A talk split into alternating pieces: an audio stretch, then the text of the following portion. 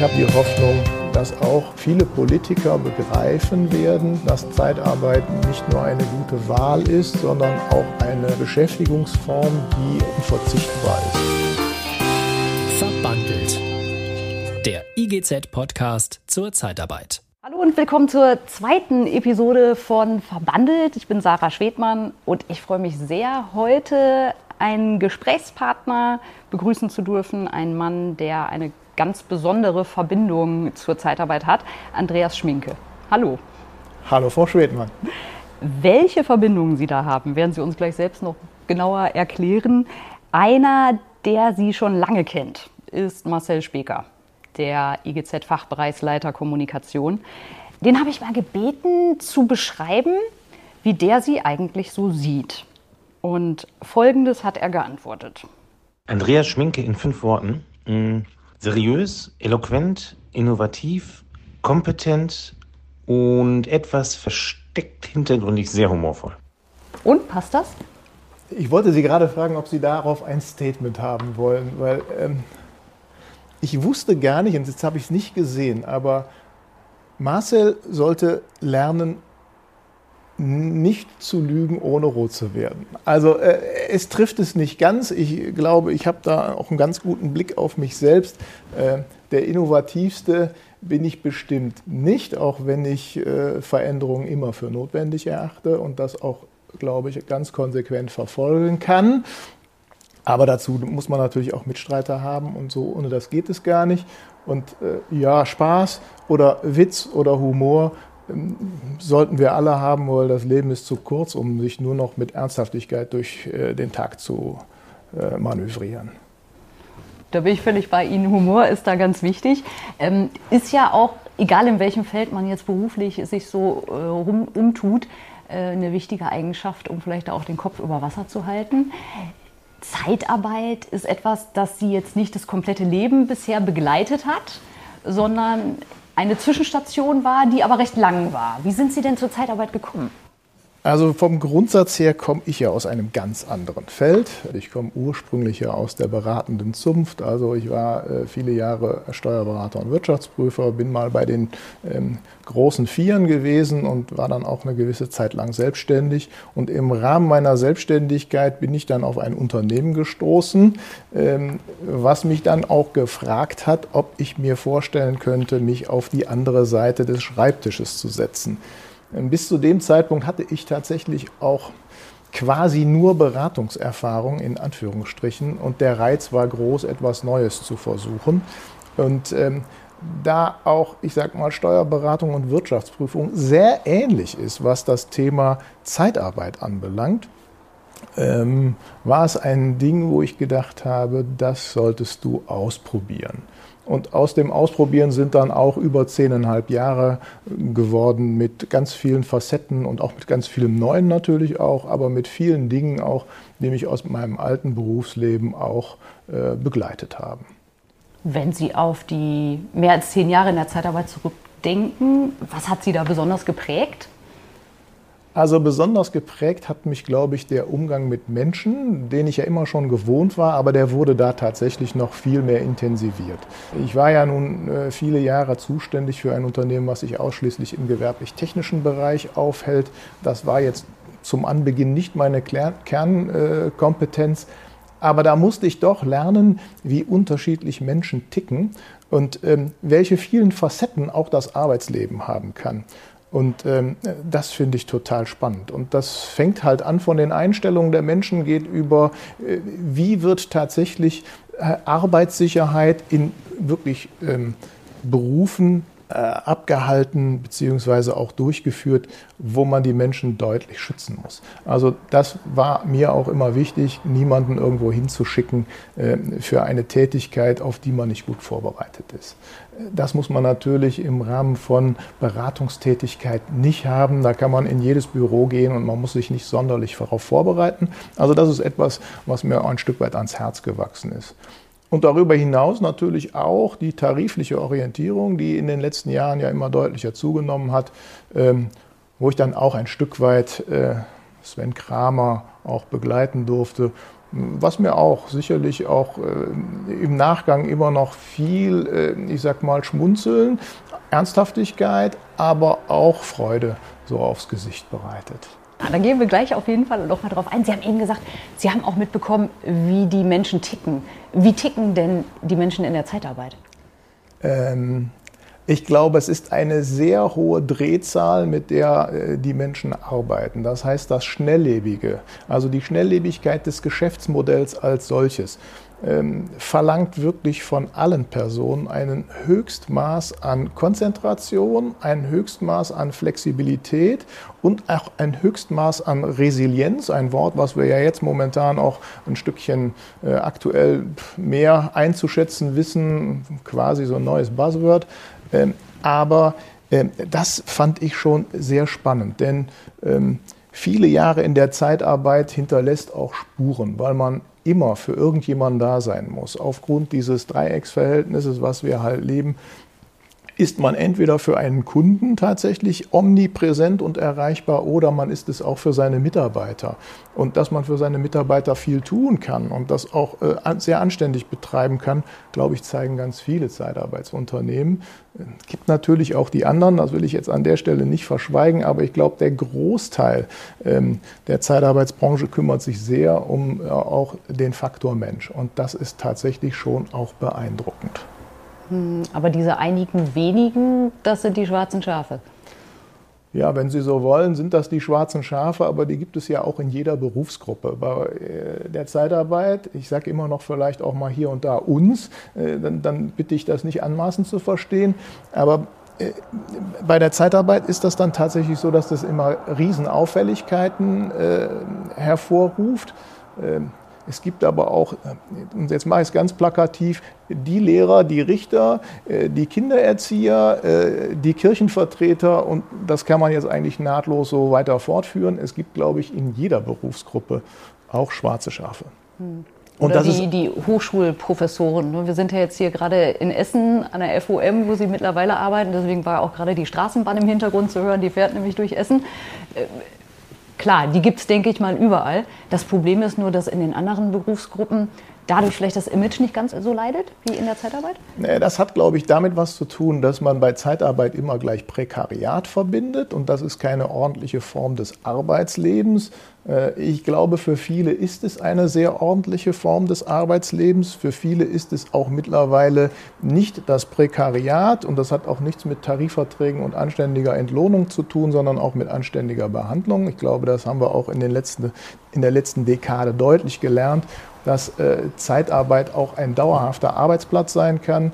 Und ich kann Ihnen sagen, aus äh, meiner letzten ähm, Stellung tatsächlich bei Meteor kann ich sagen, äh, ganz viele langjährige Mitarbeiter, die uns begleitet haben in dieser Phase und das ist auch gut so.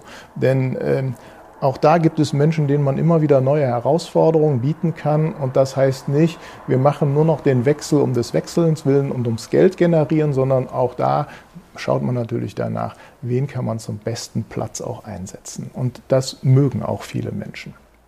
Gerade jetzt, wir sind ja in den Monaten auch vor der nächsten Bundestagswahl. Da geht es natürlich auch um Inhalte. Auch das Thema Zeitarbeit, Werkverträge wird ja oft auch vermischt, ist da immer wieder auf dem Tableau.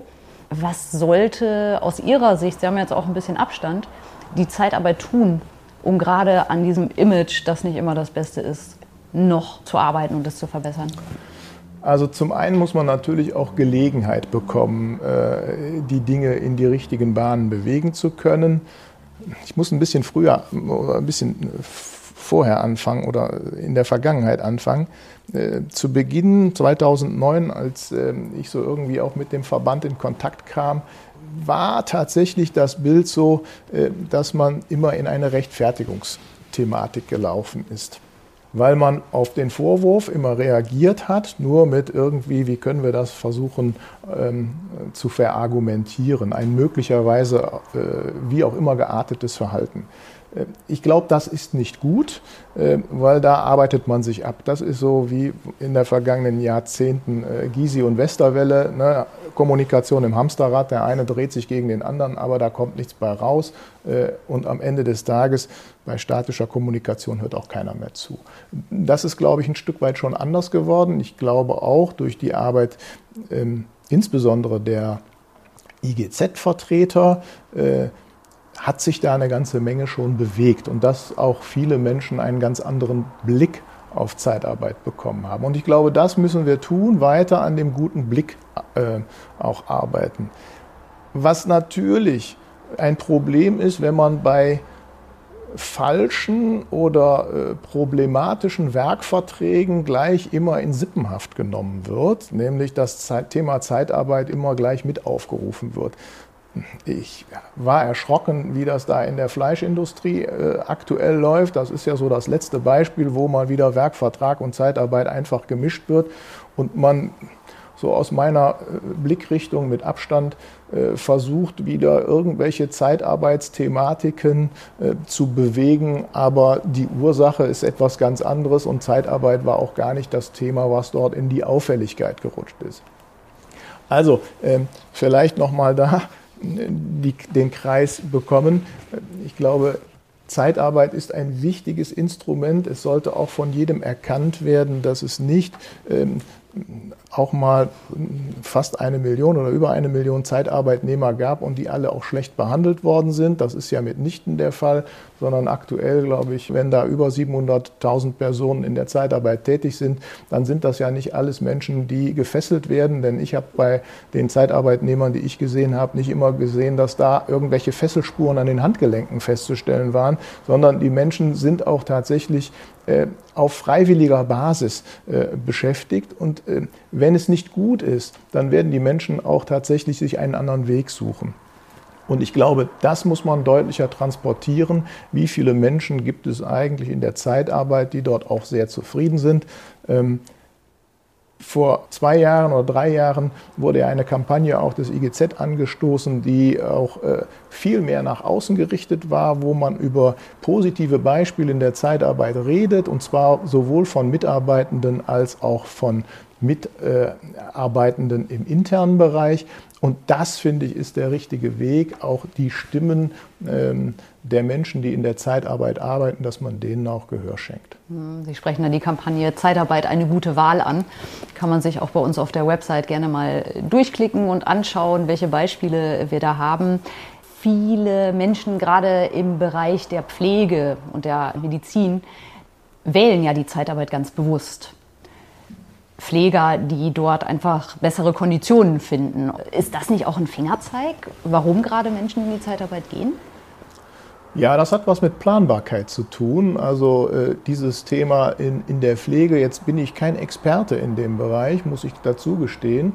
Äh, gleichwohl sieht man, dass Menschen ein Stück weit Verlässlichkeit brauchen und dass es vielleicht auch schlechtere Arbeitsbedingungen an anderer Stelle gibt man muss nicht über die Gründe jetzt nachdenken, aber wenn es schlechtere Bedingungen gibt, dann muss man dafür Sorge tragen, dass sie besser werden. Im Gesundheitssystem hat das sicherlich auch was mit der Finanzierung zu tun. Das wird ja jetzt auch so äh, gegen wieder die Zeitarbeit äh, gespielt, weil dann möglicherweise die Kosten für die beschäftigten Menschen, die über Zeitarbeit dann auch in der Pflege arbeiten, ein Stück weit teurer sind. Aber ich glaube, die Verlässlichkeit und die Planbarkeit ist ein ganz großes Gut, was die Menschen, die in der Zeitarbeit jetzt im Pflegebereich oder im medizinischen Bereich eingesetzt sind, auch zu schätzen wissen. Also das heißt, das eigene Leben auch in den Griff zu bekommen, beziehungsweise auch eine notwendige Freiheit zurückzugewinnen. Sprich, Zeitarbeit bietet Möglichkeiten. Absolut. Zeitarbeit bietet ja viele Möglichkeiten. Im Pflegebereich oder in den medizinischen Berufen ähm, ja, sehr offensichtlich, aber das gilt auch für viele andere Bereiche, weil ähm, es, Zeitarbeit ermöglicht halt die persönlichen Bedürfnisse ein Stück weit besser in den Vordergrund zu stellen, als das möglicherweise bei der einen oder anderen ähm, Veranstaltung der Fall ist kenne genügend Menschen, die aufgrund ihres Hintergrundes sehr gerne nur in der Nachtschicht arbeiten wollen und nicht mehr in der Tagschicht alles nur private Hintergründe. Manchmal denkt man dann, naja, da ist wieder etwas im Spiel, was nennt sich Ausbeutung und nur Nachtschicht. Aber es gibt eben auch Menschen, die wünschen sich ein besonderes Arbeitsmodell. Und da ist die Zeitarbeit, glaube ich, das flexibelste, was es gibt. Und äh, sowohl flexibel für die Unternehmen als auch flexibel für die Mitarbeitenden. Das heißt insgesamt gute Rahmenbedingungen, die die Branche eigentlich bietet. Das ist ja auch was, für äh, das Sie sich sehr eingesetzt haben. Sie waren ja ähm, auch Mitglied der Tarifkommission. Ähm, ich habe den Marcel Speker einfach noch mal so ein bisschen zu Ihrer Vergangenheit gefragt. Und äh, hören wir doch mal eben, das hat er gesagt. Zeitarbeit plus Andreas Schminke gleich. Hm, ich könnte es mir jetzt einfach machen und sagen Erfolg. Ich sag's auch, aber ich begründe es auch mal. Andreas Schminke ist ja mit der Erfahrung aus anderen Branchen, auch der Führungserfahrung aus anderen Branchen, in die Zeitarbeit hineingekommen. Und das hat ihn ein Stück weit geprägt, finde ich. Also er hatte schon einen anderen Blick auf die Herausforderungen der Branche durch die Erfahrungen, die er vorher schon sammeln konnte. Und ähm, ist, ich will nicht sagen, mit einer gewissen Distanz da rangegangen, aber schon mit so einer professionellen Distanz, obwohl er tief in den operativen Dingen drin war. Er hat ja auch die Tarife mitgestaltet äh, und kannte auch die Herausforderungen der täglichen Arbeit. Aber trotzdem hat er immer noch äh, ein Stück weit diesen, diesen Blick von oben äh, gehabt und uns auch in der Projektgruppe Zukunft der Zeitarbeit und auch bei der Entwicklung von Matchtime-Personal ganz entscheidende, wichtige Impulse gegeben. Und ich würde sagen, das macht äh, sein Wirken aus und ähm, die Distanz, die er sich immer so ein Stück weit bewahrt hat. Ja, ich bin gespannt, wie er die jetzt auch ein Jahr, nachdem er nicht mehr in der Branche ist, mit dem Blick auf die Branche jetzt nochmal herüberbringen kann. Also in dem Tarifgeschehen, da würde ich tatsächlich sagen, bin ich nur Begleiter gewesen. Und äh, an der einen oder anderen Stelle habe ich vielleicht auch, ähm, naja, ein Stück weit äh, zu einer Idee äh, oder auch zu äh, etwas anders denken nach beigetragen. Aber mehr war das auch nicht. Also ich würde das nicht überbewerten wollen.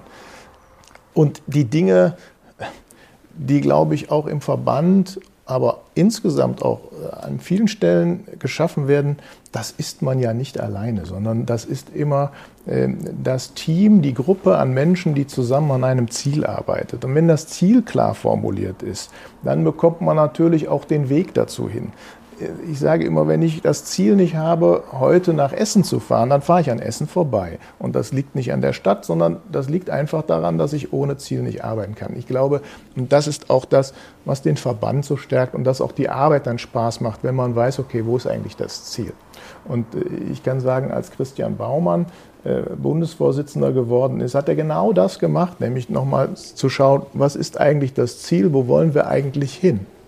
Und genau da liegt auch, glaube ich, ähm, die Stärke ähm, auch des Verbandes. Wenn man zielorientiert arbeitet, dann ähm, wird man auch Gefolgschaft finden, auch von den Mitgliedern. Die werden das positiv begleiten und ich weiß auch, dass es ganz viele äh, loyale, aber nicht deswegen auch äh, unkritische Mitglieder gibt, die eben auch den Verband begleiten. Und das ist auch wirklich gut so, ne, dass man wirklich tatsächlich von allen Menschen auch so einen Input bekommt. Und ich glaube, wenn man zuhört, äh, dann ist das sicherlich auch wichtig. Also offen zu sein, auch für Andersdenkende, für andere Meinungen, das sollte sich jeder erhalten. Und ich glaube, ich kann immer ganz gut auch zuhören, wenn jemand mir was sagt was ja äh, in der Tarifkommission und bei den Verhandlungen mit den Sozialpartnern, mit den Gewerkschaften auch wichtig war, das Zuhören. Ja, also da muss man natürlich auch zuhören können, weil ja hinter den hier und da vielleicht auch mal brutal geäußersten äh, Botschaften etwas ganz anderes verborgen liegt. Ähm, vielleicht so für äh, mal plakativ aus äh, dem Leben gesprochen, äh, wenn meine Frau mich am Freitagnachmittag fragt, wo kommst du denn jetzt erst her? Dann will sie ja mir nicht sagen, dass ich blöd bin, sondern sie will ja, hoffe ich zumindest, die Botschaft rüberbringen, ich hätte mich gefreut, mit dir mehr Zeit zu verbringen. Und das ist in dem Tarifgeschehen ja genauso. Also da wird mal etwas geäußert, auch von dem Tarifpartner, in brachialer Gewalt, was wir dann versuchen müssen zu transportieren in Machbarkeit. So und ähm, ich glaube, das ist äh, insbesondere auch in der in der Gruppe, in der wir dort tätig waren, ziemlich gut gelungen. Ich glaube, jetzt aktuell vor äh, einigen Monaten müsste es gewesen sein. Nageln Sie mich nicht drauf fest. Ähm, da haben wir, glaube ich, die Ost-West-Angleichung in den Tarifen jetzt geschafft. Ja, zum 1.4. zum 1.4., super, dann habe ich das doch so einigermaßen noch äh, im Kopf. Und das ist natürlich auch äh, etwas gewesen, was Gewerkschaften auch schon längere Zeit von uns äh, gefordert haben. Aber da musste man natürlich auch einen riesigen äh, Weg zu gehen. Und ich glaube, der ist auch noch nicht so ganz einfach. Und man muss auch sehen, wie akzeptiert denn die Kundschaft am Ende des Tages dieses Preisgefüge, was dann natürlich auch dann dahinter stehen wird. Also das sind immer so spannende Themen und deswegen erstmal äh, frühzeitig geäußert und wir haben versucht, einen Weg dahin zu finden. Und das ist, glaube ich, immer wichtig. Wie sieht eigentlich ein Weg aus? Was sind machbare Themen? Wo kann man Kompromisse gehen und wo kann man sie auch nicht gehen? Es gibt ja auch immer einen Einigungskorridor und manchmal ist der eben sehr, sehr klein. Wie viele schlaflose Nächte hat Ihnen das bereitet? Also schlaflose Nächte waren nur die Tarifverhandlungen als solches und äh, da war es tatsächlich so, ich glaube, mein persönlicher Rekord waren 36 Stunden ohne Schlaf. Dann war es auch wirklich gut, ähm, aber ich war dann auch rechtschaffend müde. Ansonsten äh, darf ich Ihnen sagen, ich bin ein wenig Schläfer und ich kann es mir nicht leisten, Probleme beim Schlafen zu haben. Okay, aber 36 Stunden ohne Schlaf und ohne Alkohol. 36 Stunden ohne Schlaf und ohne Alkohol, ja. Das funktioniert. Also es funktioniert auch 36 Stunden mit sechs Stunden Schlaf dazwischen und auch ohne Alkohol. Das geht auch. Gut, das, das kenne ich auch. Ich habe zwei kleine Kinder. Das ist äh, ja durchaus machbar. Na, aber in, in, Tarifverhandlungen, das ist so. Also für mich so, nee, da muss man klar einen Kopf bewahren, dann, dann ist Alkohol kein guter Begleiter. Und äh, ich mag auch ein Glas Alkohol, das ist alles gut, aber alles zu seiner Zeit. Ja, aber klaren Kopf bewahren, weil das auch so ein, ich sage jetzt mal so eine Art Tauziehen ist, wenn man da zusammensitzt. Ist das wirklich so ein Kampf um jeden Zentimeter? Die eine Seite will das, die andere das? Oder wie haben Sie das so in der Zusammenarbeit erlebt? Den, ich meine, Sie waren ja fünf Jahre, glaube ich, in der Tarifkommission. Also es gibt natürlich Themen, die sind äh, Tauziehen. Da es ja nicht meistens um ein Thema geht, sondern um ganz viele Themen, muss man das so betrachten, als ob man, naja, so ein Tellerjongleur ist. Also man muss versuchen, irgendwie alle Teller äh, in der Luft zu halten, äh, und zwar bis zum letzten Augenblick, weil man nicht weiß, wenn man schon ein Thema, einen Teller dann verliert, äh, wie wirkt sich das auf die restlichen Teller aus. Also da gibt es schon Themen, wo man sehr dran zieht. Und da denke ich auch, Meistens hängen die ganzen Punkte miteinander zusammen und man kann tatsächlich nur sagen, okay, das eine Thema haben wir beleuchtet, das finden wir jetzt auch mal so gut, aber es hängt halt eben trotzdem noch von den anderen Komponenten im Rahmen von Tarifverhandlungen ab. Also man kann nicht immer sagen, ja, das ist nur ein Thema, da zieht man dran und dann nimmt man gegenteilige Auffassung. Aber es gibt natürlich auch Themen, wo man vorher weiß, ja, das wird so sein. Da werden wir auch ne, äh, auf die Gewerkschaftsseite oder auf die Arbeitnehmervertretung zugehen. Aber dann gibt es auch Themen, wo man sagt, da, da können wir einfach im Prinzip äh, nicht viel tun, weil es die Folgewirkung äh, hat. Denn auch Tarifverträge müssen Akzeptanz finden und nicht nur Akzeptanz bei den Gewerkschaften, sondern auch bei den Unternehmen. Und diese Ost-West-Angleichung, über die wir eben gerade sprachen, hat ja auch dazu geführt, dass es im Osten auch schon äh, Fragezeichen bei unseren Mitgliedern gab, ob man das überhaupt stemmen kann. Durchaus. Ich muss immer noch das Bild jetzt mit diesen ganzen äh, Tellern, die Sie jonglieren, äh, vor Augen wegbekommen. Äh, wie Sie das Gleichgewicht gehalten haben. Ja, was war denn Da man ja nicht alleine ist in so einer Tarifverhandlung, gibt es ja mehrere Personen und das ist dann der Trick dabei, dass jeder nur an einer Stange steht und rüttelt und äh, das macht das Bild dann komplett. Deswegen sitzt man nicht alleine da. Okay, jetzt habe ich mir die Jonglierstruppe, äh, Jongleurstruppe eingeprägt. Alles äh, so ist es. De facto, jetzt sagen Sie aber nicht, das war ein Zirkus. Äh, so weit würde ich nicht gehen, weil jetzt würden Sie fragen, wer ist der Direktor? Äh, äh, und den können Sie selbst ausmachen. Ich würde sagen, der Verhandlungsführer war das. Waren Sie das? Sehr, nein, ich war nicht der Verhandlungsführer. Was war denn so das kniffligste Thema in den Verhandlungen, wo Sie sagen, Mensch, das hat mir wirklich auch ein paar graue Haare beschert? Im Prinzip alle, alle Themen bereiten einem da graue Haare, weil man das ja so gut wie möglich machen will für alle. Äh, jetzt sagen Sie natürlich, okay, das ist eine politische Antwort, haben Sie recht. Ich glaube, das schwierigste Thema war tatsächlich auch so ein Thema Ost-West-Angleichung. Das ist schon eines der schwierigeren Themen gewesen, weil es halt mit einem riesigen Zuwachs an Vergütung äh, verbunden war bzw. ist. Und das muss man tatsächlich auch anderen Menschen dann hinterher kommunizieren können. Und äh, da ist es nicht immer ganz so einfach. Und da haben wir dann versucht, auch das mit Berechnungsmodellen zu machen, um auch zu sehen, wie lässt sich das überhaupt vertreten. Und ich glaube, ein weiterer Punkt ist auch schwierig.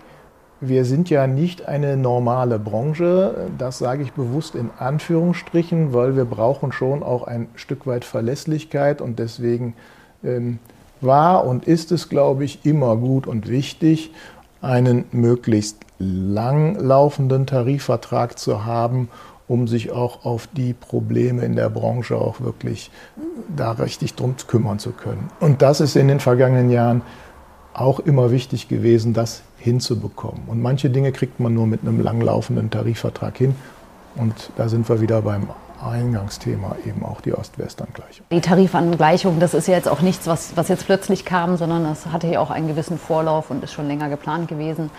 Aber viele IGZ-Mitgliedsunternehmen im Osten knabbern da natürlich gerade dran, weil es mitten in die Corona-Pandemie fällt und es natürlich auch äh, ja, vielen Mitgliedern des Verbandes nicht so gut geht. Es hat ja auch aktuell eine Umfrage von Lüdendonk gegeben die auch gezeigt hat, dass vor allem die Großen der Branche mit deutlichen Umsatzeinbußen zu kämpfen haben, zum Teil im dreistelligen Millionenbereich. Ein Jahr Corona-Krise, Corona-Pandemie hat einfach da auch Spuren gelassen und äh, viele Polster sind aufgebraucht. Wo sehen Sie die Probleme der Branche, die jetzt in den nächsten Monaten am eminentesten sind? Also ich glaube, dass die Branche natürlich so im ersten Lockdown besonders gelitten hat. Ähm, das kriege ich zumindest auch aus all meinen mm, noch Kontakten, mit denen ich mich auch austausche, äh, wiedergespiegelt. Der zweite Lockdown war, oder ja, der zweite Lockdown war, glaube ich, nicht mehr das ganz große Problem. Da muss man natürlich Unterscheidungen treffen, in welchem Branchenzweig war man unterwegs. Ich glaube, für die global agierenden beziehungsweise in allen Branchen vertretenen äh, Unternehmen gleicht es sich ein Stück weit aus. Für die Unternehmen in der Zeitarbeit, die im Veranstaltungs- und im Gastgewerbe sind, für die ist, glaube ich, äh, das eine sehr große äh, Herausforderung. Auch aktuell noch, weil man sich nicht darauf verlassen kann, wann kehrt Normalität in irgendeinem äh, Umfang auch zurück. Ähm, jetzt aktuell befinden wir uns in Nordrhein-Westfalen in so Teilöffnungen, äh, wo wir merken, die Außengastronomie darf wieder öffnen, aber äh, wie kann man Außengastronomie betreiben, wenn man nicht weiß, wie das Wetter wird? Also das heißt, das stellt ja auch Gastronomen für, vor Herausforderungen und äh, da, wo Zeitarbeit im Einsatz ist, ist das halt noch schwieriger. Also das heißt, wir müssen sehen, dass diese Branchengruppe da, glaube ich, sehr betroffen ist. Für die Zukunft oder für die anstehende Zukunft äh, sehe ich da aber positive Signale für die Zeitarbeitsbranche insgesamt, weil ein gerütteltes Maß an Unsicherheit ist im Prinzip immer sehr gut für die Zeitarbeit, ähm, beziehungsweise bestärkt zunächst mal die Zeitarbeit, weil es naja, wie so eine zusätzliche Sicherheit für die Kundenunternehmen ist, dass man flexibel auf Zeitarbeit zurückgreifen kann das, wofür auch Zeitarbeit ursprünglich mal im Wesentlichen stand, nämlich Flexibilität. Wie es mit der Flexibilität nach September steht, ist ja auch noch eine große Frage. Dann sind ja die Bundestagswahlen. Ja, Haben Sie da bestimmte Hoffnungen oder Erwartungen oder Befürchtungen? Ja, ich finde es grundsätzlich erschreckend nach den vielen gesetzlichen Regulierungen, die in der Vergangenheit stattgefunden haben, indem man immer wieder ähm, an einer anderen Stelle des Diamanten gefeilt hat, ähm, hatte ich geglaubt, dass es irgendwann ist man auch mal fertig und man hat jetzt Rahmenbedingungen, in denen sich auch alle zurechtfinden. Ähm, dass man da weiter dran schrauben könnte und will, äh, muss ich aktuell so, glaube ich, vermelden. Auch wieder mal ist die Zeitarbeit so ein Stück weit ähm, in die politischen Wahlprogramme eingezogen. Ich habe jetzt zwar nicht alle gelesen, aber ähm, ich befürchte, wir tauchen auch wieder stärker auf, als das lieb ist. Und das ist äh, für mich auch kritisch, wenn man immer wieder auf dem gleichen Patienten rumarbeitet. Ähm, das weiß ich nicht, warum man es tut. Aus meiner Sichtweise ist es halt einfach, wenn man tatsächlich irgendetwas schlecht redet und damit Maßnahmen verbindet, die augenscheinlich vielleicht gut sein könnten. Ähm, und ähm, ich halte es für kontraproduktiv. Und ähm, wenn wir uns aktuell diese gesetzlichen Umsetzungen im Rahmen der äh, Fleischindustrie anschauen, äh, dann mag ich mir nicht vorstellen, welche Branchen man noch äh, möglicherweise ausnehmen will, wo Zeitarbeit keine gute Idee aus Sicht mancher Personen darstellen mag. Ähm, ich halte das für nicht richtig. Ich halte es auch für falsch, wenn man bestimmte Sektoren nicht bedienen darf. Das ist nicht richtig und ich glaube auch nicht zuträglich. Und ähm, hoffe auch, dass äh, tatsächlich höchstrichterliche Rechtsprechung dem Ganzen ein Stück weit wieder Ordnung verleiht. Ja, vier äh, Zeitarbeitsunternehmen haben da ja Verfassungsbeschwerde gegen eingelegt, zwei davon auch IGZ-Mitglieder. Aber das wird wahrscheinlich noch einige Monate dauern, bis es da ein Urteil zu geben wird. Ja, erschreckend, dass es dann dieser Gerichtsweg dann meistens sehr lang dauert. Aber ich habe trotzdem die Hoffnung, dass auch viele Politiker begreifen werden, dass Zeitarbeit nicht nur eine gute Wahl ist, sondern auch eine Beschäftigungsform, die nicht äh, in der Zukunft wegzudenken ist und die aus meiner Sicht auch unverzichtbar ist und auch unverzichtbar sein sollte. Denn es kommt doch nur auf das Handeln der Menschen an. Und da kann man immer etwas gegen die berühmt-berüchtigten schwarzen Schafe tun, aber doch nicht gegen die gesamte Entwicklung. Denn der Markt fragt diese Dienstleistung nach und man kann nicht gegen den Markt operieren. Das macht einfach gar keinen Sinn was die Parteien vorhaben und welche Rolle die Zeitarbeit in den Wahlprogrammen spielt, beleuchten wir übrigens auch in der nächsten Z direkt in unserem Branchenmagazin, das Anfang Juli erscheint. Da blicken wir auch noch mal drauf und sind dann sehr gespannt, was natürlich im September passiert, aber auch was in Sachen äh, Verfassungsbeschwerde äh, dann wahrscheinlich vielleicht auch erst zu Anfang des neuen Jahres dann wirklich kommt. Ich würde mir wünschen, dass man ein, eine liberalere Haltung gegenüber der Branche einnimmt und an den Stellen, wo es einzelne Verfehlungen geben mag, auch einzelne Verfehlungen sich stark anschaut und nicht immer, ich sag mal, Gefangene äh, macht äh, auf Ebenen, wo es keine Gefangenen zu geben hat. Also das Thema, wie gesagt, Sippenhaft, einer ist schlecht und dann sind gleich, ich sag mal, 3000 äh, Unternehmen schlecht. Das finde ich nicht richtig. Das war der Rat an die Politik. Haben Sie auch noch einen Rat an die Branche?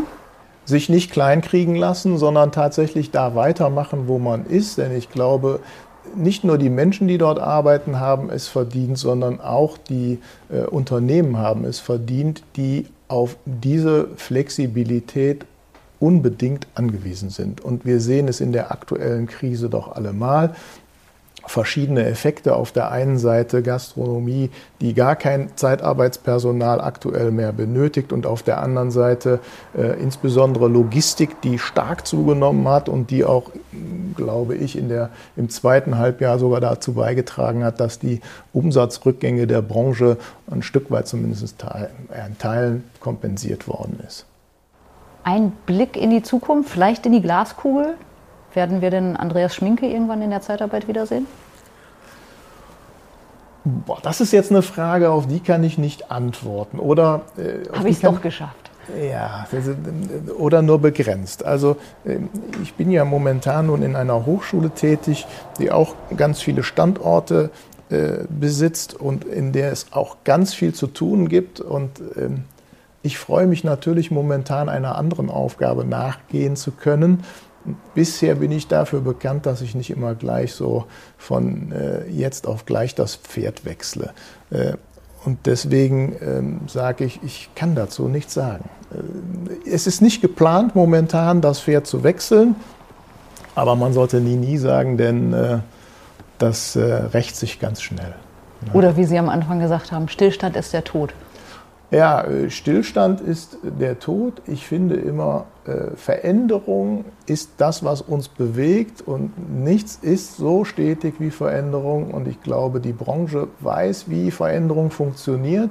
Die muss sich auch sehr viel Veränderung stellen und aktuell äh, muss das nicht nur die Branche, sondern wir Menschen insgesamt, denn aufgrund dieser aktuellen Situation leben wir alle irgendwie auch unser Leben neu das gilt für mein berufliches Leben halt auch. Andreas Schminke, vielen Dank für die Einblicke in Ihr Leben. Vielen Dank, Frau Schwedmann. Verbandelt. Der IGZ-Podcast zur Zeitarbeit.